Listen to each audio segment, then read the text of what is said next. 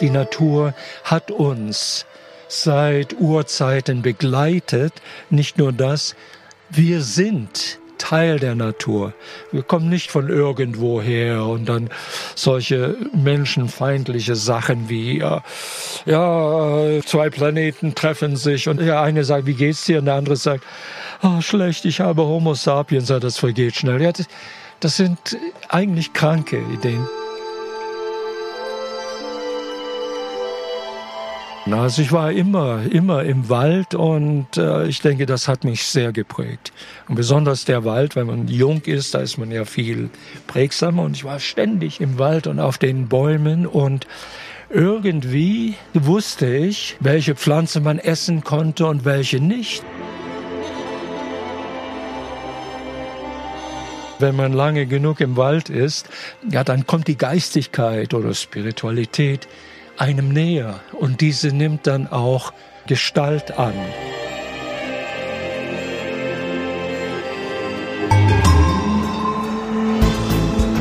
Es sind die Menschen, die das Allgäu prägen.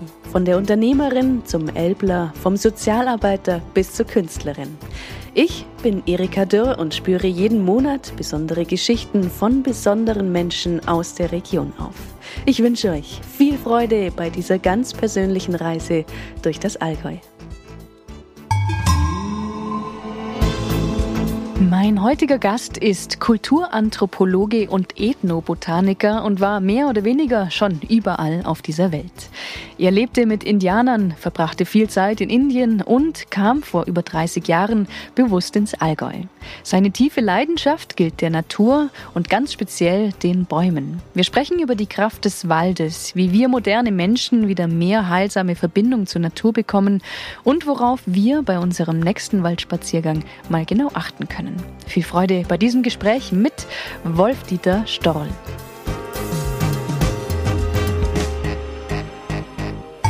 Wolf-Dieter Stoll bei mir im Bus hier im Westallgäu. Der Frühling ist gerade ausgebrochen. Bevor wir über den Frühling sprechen, habe ich eine Frage. Und zwar, du bist eigentlich zu dieser Liebe zur Natur und den Bäumen ja auch dadurch gekommen, dass du gerne auf Bäume geklettert bist.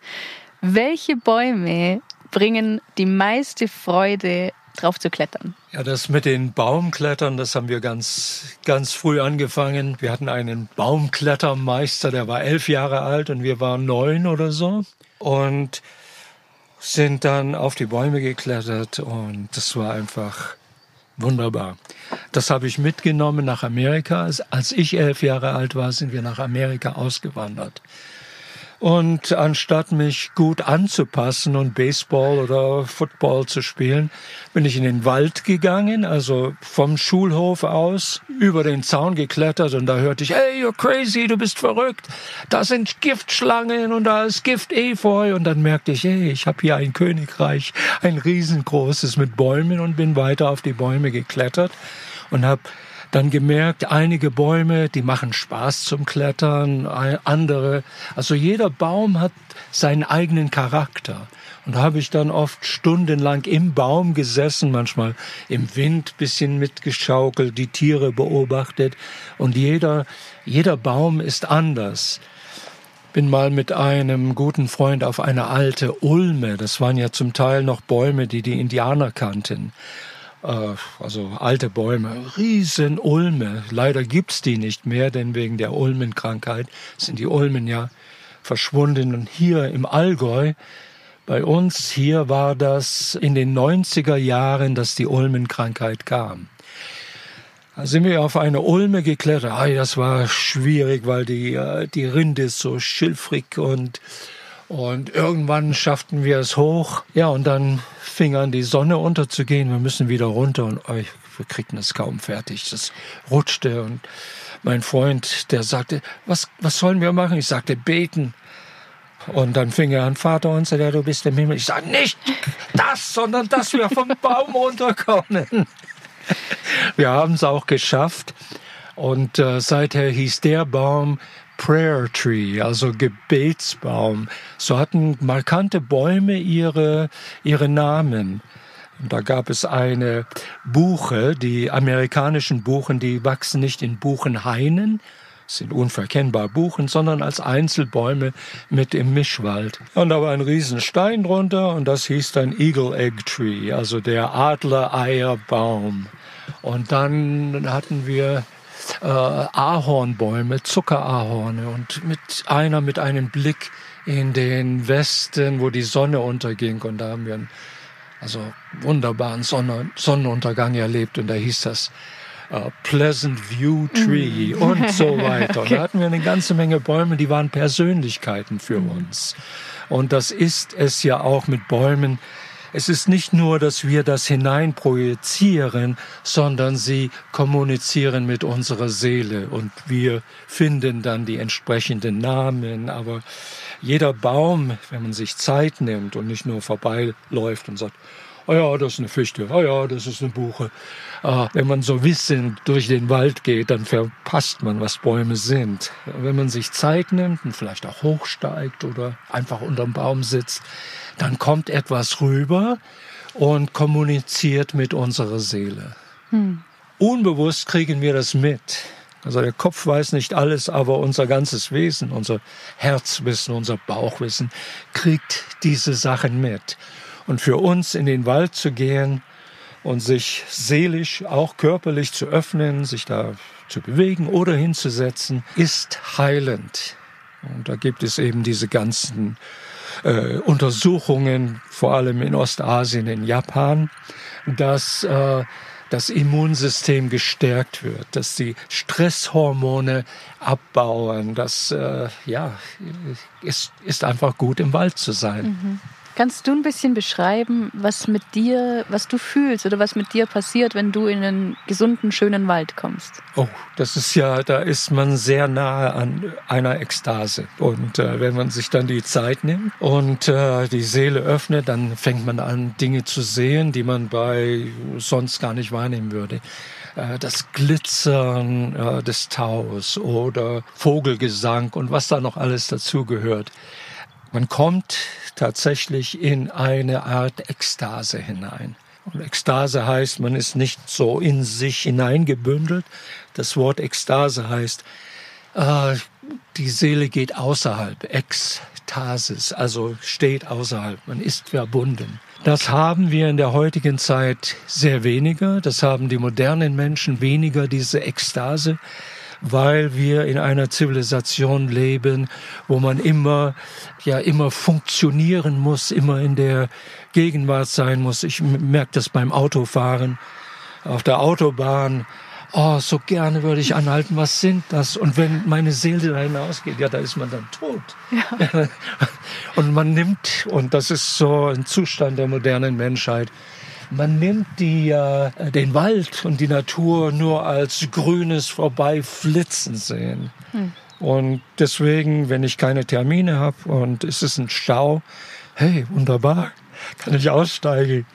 Was da für, für fantastische ja, Kräuter, Neophyten mitten im Autobahnstreifen wachsen. Das ist schon interessant. Und so ist es auch im Wald. Besonders der moderne Mensch sollte in den Wald gehen. Und wir brauchen den Wald. Und wir brauchen einen natürlichen Wald. Wir brauchen nicht nur Forst. Wir brauchen ein bisschen Wildnis.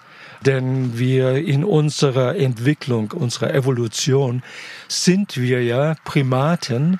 Und äh, das fing ungefähr an, unser Leben im Wald, äh, vor 65 Millionen Jahren als die Dinosaurier ausstarben, da öffnete sich die Welt für diese kleinen Säugetierchen und unsere Vorfahren als Primaten, die lebten ganz oben in den, äh, in den Baumwipfeln.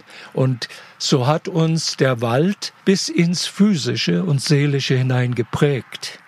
Die dass wir die Augen nach vorne haben, anstatt wie bei vielen Tieren, Hasen, Kühen und so an der Seite, das hat zu tun mit, mit dem Wald, dass wir greifende Hände haben und Daumen, die äh, so entgegen den Fingern entgegengesetzt sind, greifende Hände, die mit dem Sehen koordiniert sind. Das ist im Wald entstanden, denn wenn man da auf einen anderen Ast kletterte oder sprang und hat es verfehlt, dann ist man aus dem genetischen Vererbungsstrom heraus ausgeschieden worden. Mhm. Und so wurden wir Waldwesen und wir können auch im Vergleich zu anderen Säugetieren viel besser Farben sehen. Denn wenn man sich vorstellt, als Primat in den Baum, Baumwipfeln, alles ist grün. Für mich wäre grün fast genug. Es gibt ja so viele Schattierungen und, und Unterschiede von Grün, ganz aufregend. Aber wenn dann auf einmal gelb ist, dann äh, hält man an. Und wenn es rot ist, oh, das ist reif. Und das, das sind Prägungen, das wirkt sich bis in die heutige Zeit beim Autofahren. Grün, ja, fährt man. Ja, da ist nichts los. Gelb, ah, hey, Achtung. Rot, äh, halt. Das ist eigentlich die reife Frucht, mhm. die so süß ist. Und so wurden wir also ganz und gar von, vom Wald geprägt. Und dann in dem Miozän, das war hm, vor 20 Millionen Jahren, da gab es eine ja, da gab es eine Klimaveränderung. Es wurde trockener und kühler und da sind die großen Wälder geschrumpft und die mächtigen Menschenaffen, Gorillas und zum Teil Schimpansis, Schimpansen, die haben dann äh, die Waldflächen besetzt und unsere Vorfahren, die waren dann ohne Wald. Äh, die sind dann durch die Savanne gegangen. Das hat geholfen, dass, aufrecht, dass wir aufrecht sind. Aber wir waren schon vorgeprägt, denn beim Klettern, da ist man auch, äh, da, ist, da ist man in einer senkrechten Körperstellung. Aber noch immer ist es so, wir freuen uns, wenn hier und da Bäume sind. Die Parklandschaft spricht uns Menschen an, denn das sind Fluchtbäume, das ist Sicherheit, das ist wie für Primaten Urheimat. Urheimat, ja. Mm, du hast die Frage jetzt eigentlich eh schon beantwortet, aber ich stelle sie doch nochmal. Was kann, was kann, was kann, oder macht es einen Unterschied, ob es ein gesunder Wald ist oder nicht? Ja. Ja, erstmal. Aber was kann ein gesunder Wald dem modernen Menschen noch oder wieder geben? Ja, ein gesunder Wald erfreut ja die Sinne und also jenseits von Terpenen, die äh, also durch Waldbaden, die wir aufnehmen, sondern auch durch die Schönheit und so, das gibt äh, der Seele eine echte Heimat. Hm. Denn der Wald ist für uns Menschen Heimat. Und besonders für Kulturen, die sowieso mit dem Wald verbunden sind. Und das ich bin ja in Nordamerika dann meine Kindheit aufgewachsen und war immer im Wald. Und äh, die Völker, die dort waren, nennt man Woodland Culture, also die Waldvölker. Das sind Irokesen und Algonkien. Äh, ihre Symbolik ist, äh, bezieht sich auf die Tiere, die da im Wald leben. Also neben Hirschen und Rehe, ne, auch Skunks, äh, Stinktierchen und äh, Waschbären und Opossum und so weiter. Und, und die sind die äh, Symbole und Figuren überhaupt für das Seelenleben, für die äh, Mythologien. Und so war es auch bei den europäischen Völkern, bei den Nordeuropäern ganz besonders, den Kelten, Germanen, Slawen, Balten. Die Kultur kann man nicht verstehen, wenn man nicht äh, an Wald denkt der König für diese Völker, der König der Tiere ist der Bär. Ja, das ist er auch. In, äh, weiter im Süden war es der Löwe, aber hier war es der Bär. Deswegen bei den Kelten, deren Heilige, der, die, die die Gesellschaft führten, äh, das waren die Druiden. Das Wort Dru ist, heißt äh, Eiche. Das waren die Weisen der Eiche. Ihre Ausbildung war im Wald über Jahrzehnte.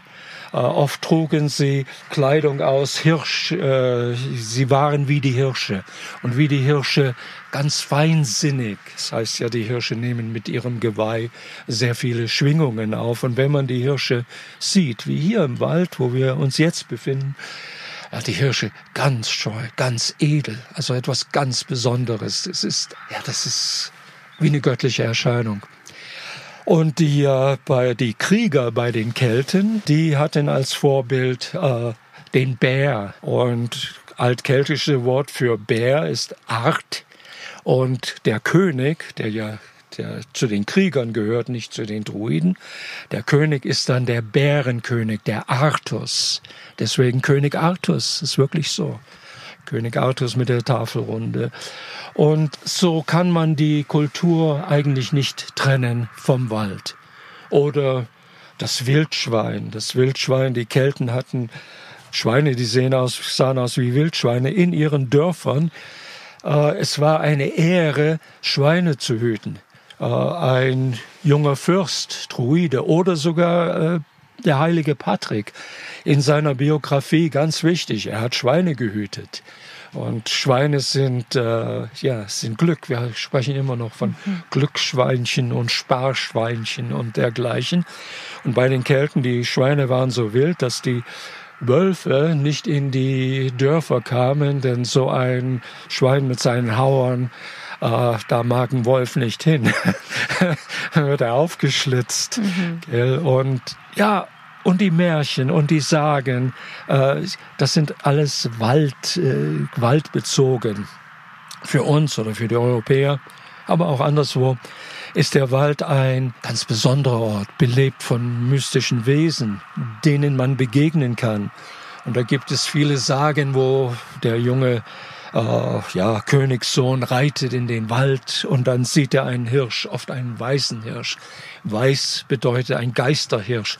Und er jagt hinterher und verliert sich dann im Wald. Das ist wie äh, in dem Märchen von den äh, sieben Schwänen äh, zum Beispiel. Und er erlebt dann eine seelische Transformation. Er wird ein anderer, nachdem er im Wald war oder mit den Waldwesen war. Ist dir auch schon mal sowas passiert? Ah, ich denke, ich denke schon. Also ich war immer, immer im Wald und äh, ich denke, das hat mich sehr geprägt.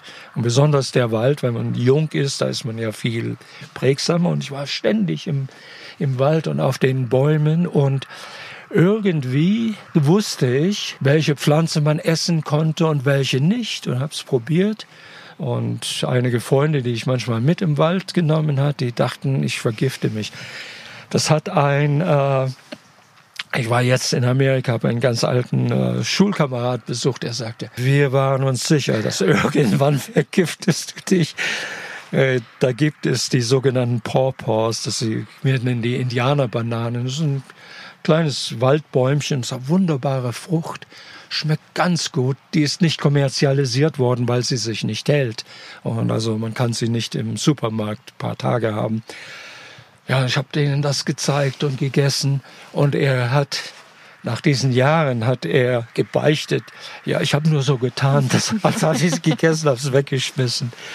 Und äh, ich frage mich, wie, wie konnte ich überhaupt äh, so das Gespür, was man essen kann oder nicht, woher kam das?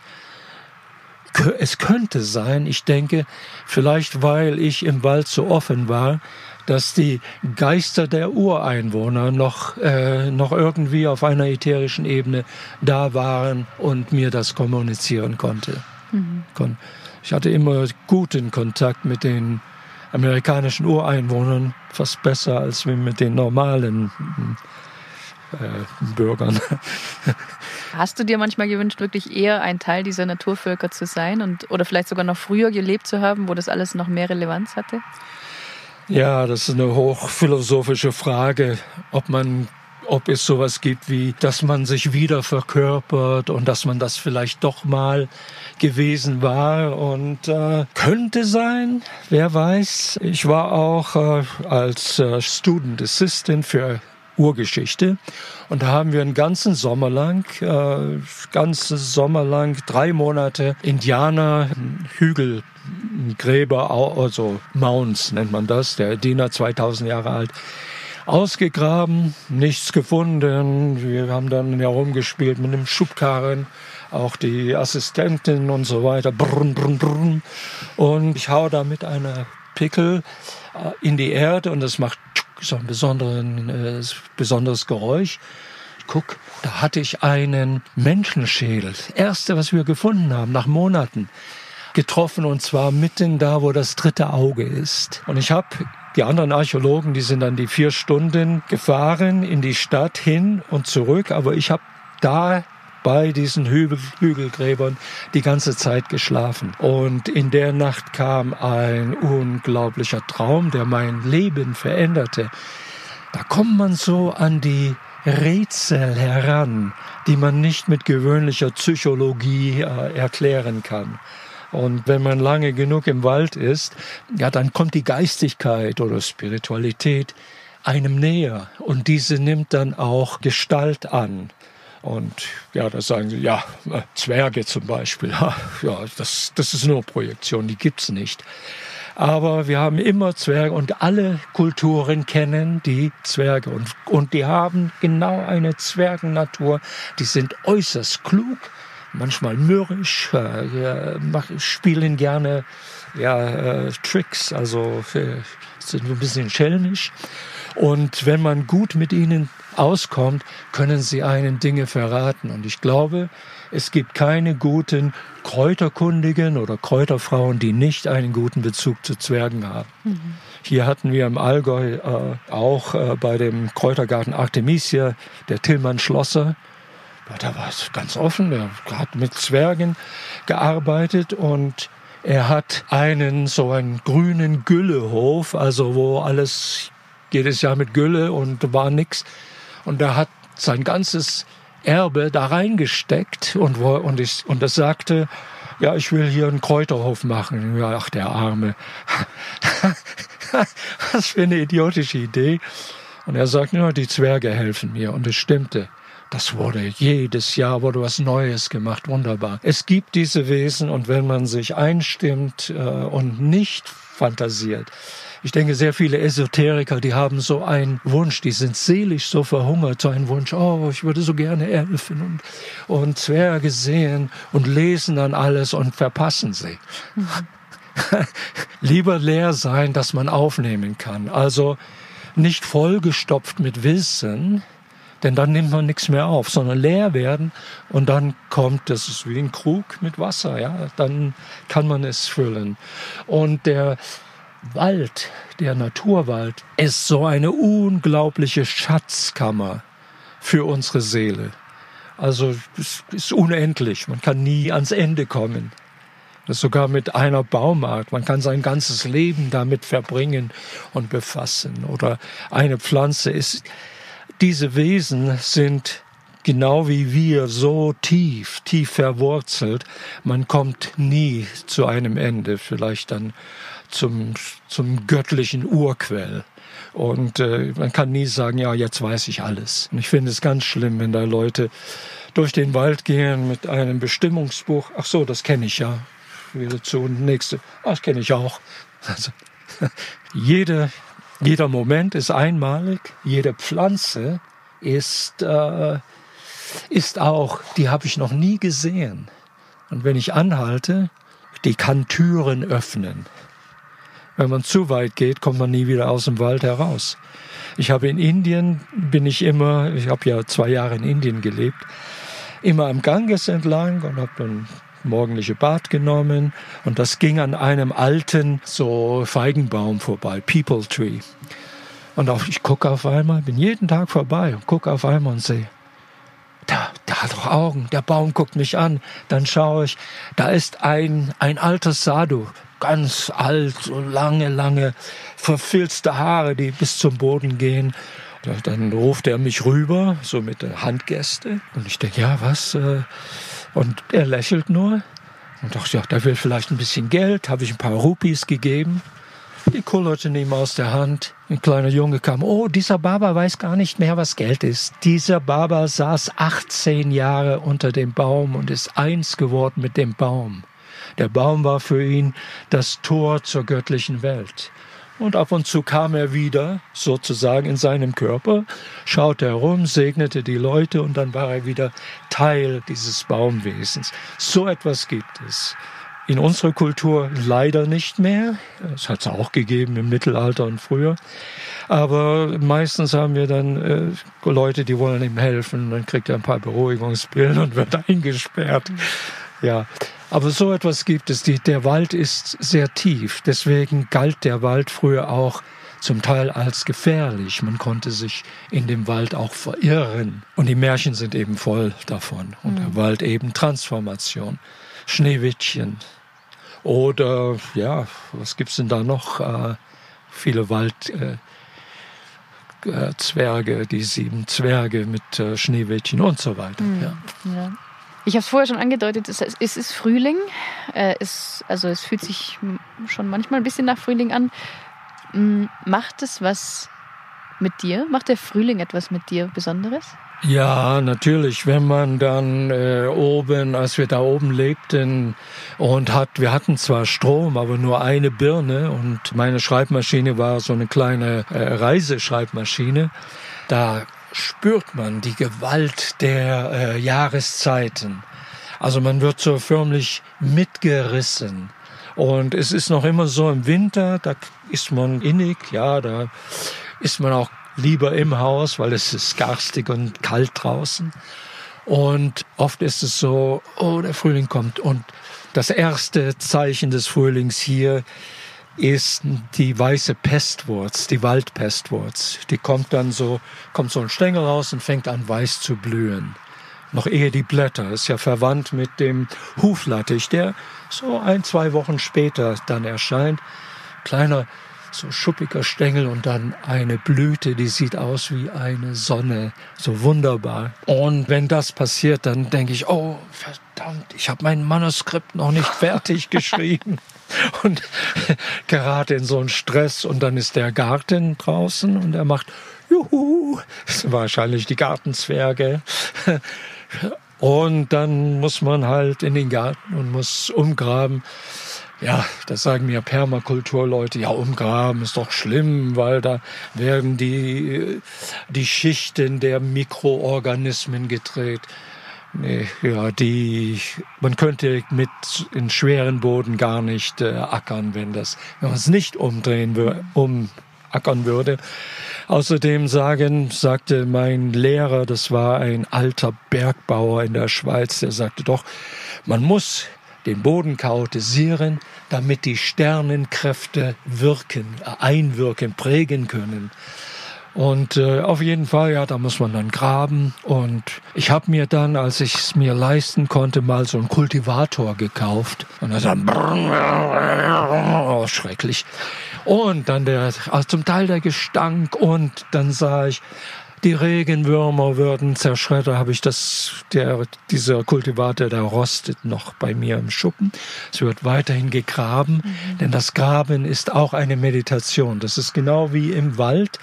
Die Düfte, die Aromen äh, der Erde sagen dem Unterbewusstsein, wie es dem Boden geht und, und was der Boden braucht. Und es ist eine, echt eine richtige Meditation, ja. Hm. Also die Jahreszeiten, die sind dann unerbittlich.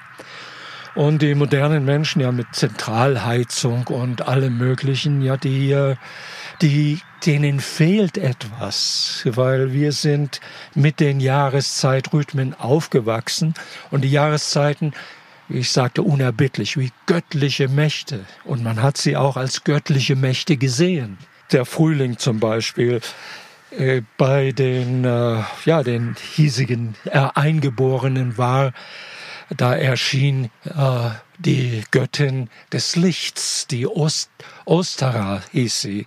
Bei, deswegen heißt Ostern in deutschen und englischen Sprache immer noch Ostern, anstatt Pak oder Pask oder so.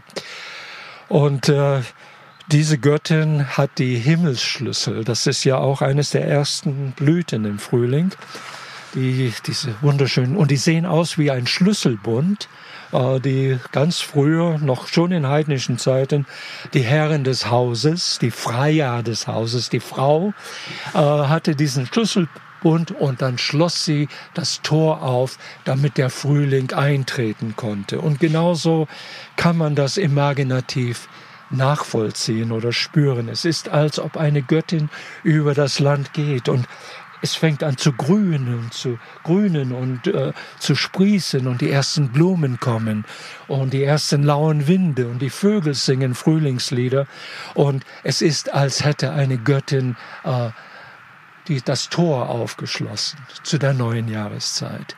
Und so wurde, wurden die Jahreszeiten erlebt. Also das ist ein ganz anderes Weltbild als wie, wo man alles auf Zahlen und Temperaturen und so weiter reduziert. Und die Sonne, die Sonne wird stärker wie ein junger Held und strahlt. Und die Erde, ja, leuchtet und blüht der Sonne entgegen. Das sind Liebende, die gehören zueinander. Und das ist ja auch so. Keine Photosynthese ohne Sonne. Und äh, heutige Sache ist ja, die Sonne ist ein Zwergstern, ein Fusionskraftwerk, das da sinnlos im All und irgendwann wird es verglühen und so weiter. Ja, das mag der Kopf denken. Und dann kann man sich vorstellen, ach, ich bin ja aufgeklärt. Aber äh, die Seele seit eh und je, das war, das war wie eine Gottheit, eine bei den nördlichen Völkern eine Göttin, die ihre Wärme ausstrahlt, oder wie die Inder, Inder sagen würden, ihr Shakti, ihre Lebensenergie. Und dann bei den südlichen Ländern mehr, da ist die Sonne stechend und da sitzt man lieber im Schatten und so. Da ist sie ein Krieger. Aber die Sonne, die ist Lebensspender. Und, äh, und ich liebe es oder habe es viel lieber, in solchen Bildern zu leben, die die Seele ansprechen. Da fühlt sich die Seele zu Hause. In der modernen Welterklärung, wo die Sonne ein Nuklearkraftwerk, das sinnlos da oben strahlt und gefährlich ist, äh, in, in so einer Welt, da verhungert die Seele. Mhm. Und da kriegen die Leute Depressionen und und dann könnte man ihnen den Rat geben, geht mal in den Wald und setzt euch einfach hin. Kannst du zusammenfassen, was du den Menschen gerne vermitteln würdest, was du ihnen gerne sagen möchtest? Ja, in einer unendlichen Welt und einer technologisierten Welt, da verlieren die Menschen ihre Mitte. Und äh, oft wissen sie nicht mal, ob sie Männlein oder Weiblein sind. Also, äh, ja, sie verlieren sich in, in abstrusen Fantasien und äh, und letztendlich äh, sind sie dann verloren, innerlich leer. Und was ich ihnen sage, geht zur Natur, geht wieder in den Wald, schaut euch eine Blume an, einfach mal äh, ihr kennt sie noch gar nicht. Ja, vielleicht habt ihr den Namen, ja, Löwenzahn. Setzt euch hin und schaut, was für eine Lichtfülle daraus kommt. Und umso mehr ihr sie anseht, umso mehr wird es ein Schauen und ihr fangt an, Dinge zu sehen, die man nicht fotografieren kann. Aber es ist wahr, es ist nicht Fantasie oder es ist, es ist auch nicht irgendeine Ideologie, die man da überstülpt. Und diese Wunder sind immer da, auch im Winter ein Eiskristall zum Beispiel oder der Tanz von Schneeflocken oder, der, oder das knisternde Feuer. Das Feuer ist auch interessant. Wenn das Feuer glücklich ist, dann knistert es. Und äh, dieses wieder zurückkommen. Die Natur hat uns seit Urzeiten begleitet. Nicht nur das, wir sind Teil der Natur. Wir kommen nicht von irgendwoher und dann solche menschenfeindliche Sachen wie, ja, ja, zwei Planeten treffen sich und der eine sagt, ja, der eine sagt, wie geht's dir? Und der andere sagt, oh, schlecht, ich habe Homo sapiens, das vergeht schnell. Ja, das, das sind eigentlich kranke Ideen. Wir sind Teil der, wir kommen aus demselben Urquell. Und wir haben alle unsere Aufgaben. Die Pflanzen haben die Aufgabe, das Sonnenlicht zu fangen und das Leben überhaupt zu ermöglichen. Pflanzen geben uns ja die Luft, die wir atmen. Wir könnten nicht atmen. Sie geben uns den Sauerstoff und sie geben uns die Nahrung. Und allen Tieren und so weiter geben sie die Nahrung. Und wir, wir haben auch eine Aufgabe. Und das ist, wir sind die Natur, die sich wieder selbst betrachtet und sagen kann, ah, wie schön bist du, wie wunderbar. Das ist, äh, das ist unsere Aufgabe, dass wir diese Wonne wahrnehmen und auch, äh, ja, und, und leben. Letzte Frage. Ja. Eine für deine Kreativität. Ich bin gespannt, was du sagst. Und zwar, wenn du dir das Allgäu als Person vorstellst, als Adjektive, vielleicht auch als Bild, was kommt dir in den Sinn? Also als allererstes kommt mir der erste der uns begegnet und befreundet ist, da oben auf dem Berg. Das war ein alter Bergbauer, er war auch Waldarbeiter und dann war, hat er Bergbauer, war ganz stolz, dass man ihn Bauer nennt. Und ja, der war immer in, in seinen grünen Loden, einen Hut. Äh, der ging nie auf den Straßen, immer übers Feld. Er wusste, wo die Schwämme, also die Pilze, die Steinpilze wachsen. Und ich sage, ja, wo ist das? Ja, das musst du selber finden. die rufen dich. Und er wusste, wo die, äh, die Hirsche ihre Geweihe abwerfen. Das ist ja nicht, viele denken, oh, die Hirsche werden erschossen. Nee, die werfen jedes Jahr ihr, ihr Geweih ab und wusste das. Und dann hat er die gesammelt und hat da Knöpfe für äh, Trachten hat er verkauft, dann draus gemacht. Also und er verkörperte mehr oder weniger das Allgäu und er hat uns gute Ratschläge gegeben. Also damals nie das Haus verlassen, ohne dass du etwas mitbringst. Und wenn es nur Tannenzapfen sind für das Herd, den Herd anzünden. Mhm. Und ein anderes Geschenk, er brachte uns Bärlauch und ja, das braucht er. Und da hat er neben dem Haus Bärlauch in die Erde gesetzt und das hat sich überall verbreitet. Da, wie kann das sein? Sind das die Wühlmäuse, die das verbreiten? Nee. Die Samen des Bärlauchs haben so einen süßen Anhängsel und die Ameisen verbreiten das. Mhm. Also und das sind die Geschenke und das war die erste Begegnung mit dem Allgäu. Mhm. Und dann einige Schritte weiter, ja, der Allgäuer Bauernhof, wo also die kräftige Bäuerin und, und dann Kühe mit Hörnern, also so etwas. Das ist für mich, äh, das für mich das Allgäu und das eben auch eine interessante und historische Tiefe hat. Mhm. Ja. Ja. Ich könnte noch ein paar Stunden weitersprechen, aber wir machen hier jetzt einen Punkt. Wolf Dieter, vielen Dank für das Gespräch. Ja, danke für die Einladung. Gerne. Sonst werde ich die Geschichten ja gar nicht los. Mehr zum Thema Natur im Allgäu gibt es in diesem Podcast, zum Beispiel in der Folge mit dem Wildbiologen Henning Wert. Mit ihm habe ich über Naturschutz im Allgäu und über sein Credo Verstehen statt Verbieten gesprochen. Mehr Infos zu Wolf-Dieter Stoll finden sich auf stoll.de und in den sozialen Netzwerken. Alle Links gibt es in den Show Notes. Wenn euch dieser Podcast gefällt, hinterlasst gerne eine Bewertung auf Spotify oder iTunes. Anfang Mai geht's dann wieder weiter mit der nächsten Folge. Bis dahin, habt's gut.